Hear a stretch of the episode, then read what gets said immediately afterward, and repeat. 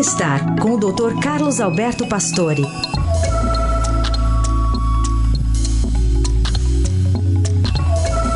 Tudo bem, doutor Pastore, bom dia. Bom dia, Carol. Bom dia, Heisen. Bom dia. Bom dia, ouvintes.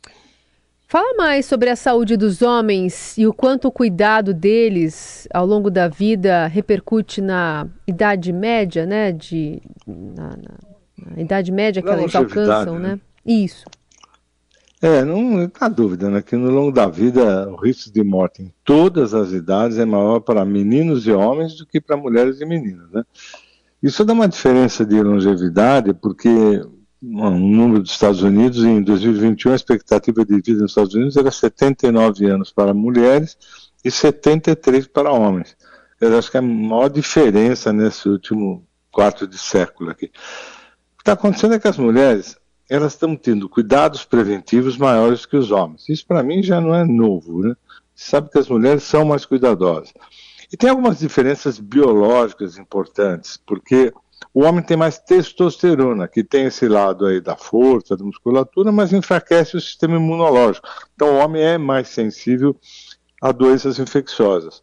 As mulheres, antes da menopausa, ela tem os estrógenos, que protege da doença cardiovascular nesse período antes da menopausa. Os homens, eles são uh, muito estimulados a não reclamar muito de doença, uh, até sentimento, né? O homem tem uma coisa da masculinidade que não fica reclamando tanto. E eles têm mais depressão e mais casos de suicídio, é 4 para 1 suicídio nos homens.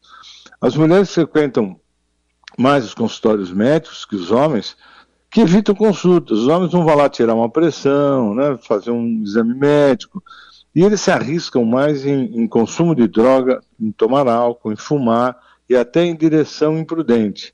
Né? As taxas de mortalidade de meninos e adolescentes de 10 a 19 anos superam a das meninas em mais de 20%. E em 2020, 72% das vítimas de acidente com veículos monitorizados eram, eh, motorizados eram do sexo masculino. Quer dizer, não tem a menor dúvida que os homens não são tão cuidadosos como as mulheres. Isso a gente observa, isso nos consultórios. É, mas também tem uma coisa dessa história de, achar que suporta tudo, né? E não previne, não trata, que atrapalha um pouquinho essa prevenção mesmo, né, levando assim a doenças às vezes mais graves. Né? O curioso é que o homem, né, doutor professor, quando é criança, ah, vai muito no médico, a mãe leva, né, porque tem a mãe também, né? O, que, que precisa para mudar isso, para que a gente continue fazendo aquilo que a mãe da gente fazia quando a gente era criança? É. A mãe da gente fazia quando é criança. Quando a testosterona sobe, aí o negócio fica difícil, que aí a decisão é dele, não, não precisa, enfrenta, passa por cima, acha que aguenta tudo. Eu acho que a, a maior preocupação que os homens têm que ter é com a prevenção, não tem saída.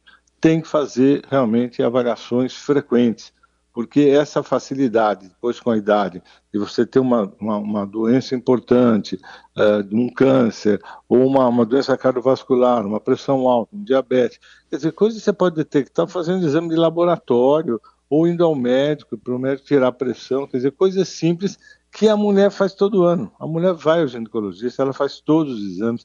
O ginecologista já pede alguns exames cardiológicos, alguns, e fazem os exames. Quer dizer, ela está sempre ali gerenciando um pouco a doença, como gerencia dos filhos. Agora, o homem tem um pouco esse lado mais que comigo não acontece nada, né? Então eles vão levando um pouco mais, são exagerados, mais exagerados, menos cuidadosos, e tudo isso que a gente viu em estatística, a gente já vê há muito tempo, né? Morrendo mais homens e meninos do que mulheres e meninas. É isso. E tem essa questão social também, né? Que envolve violência em relação aos homens mais do que às mulheres, especialmente na juventude. Uma bola Sim. de neve que vai é, moldando aí esses dados, né, doutor? Ah, não há dúvida. Eu acho que essa. Tinha uma, eu não lembro o nome dela, mas era uma, uma filósofa, não me engano, era sul-americana, que falava que o grande problema do mundo é a testosterona. Não há dúvida, né? Esse hormônio é insuportável. É, porque a testosterona sobe o homem acha que faz tudo, né? E aí as mulheres começam a querer usar testosterona. Vocês nos viram, tiveram que proibir, porque as mulheres estavam usando testosterona para ficar mais forte, falar mais grosso. Então a testosterona é o problema, viu? Muito bem. Doutor Pastore, obrigada. Até sexta.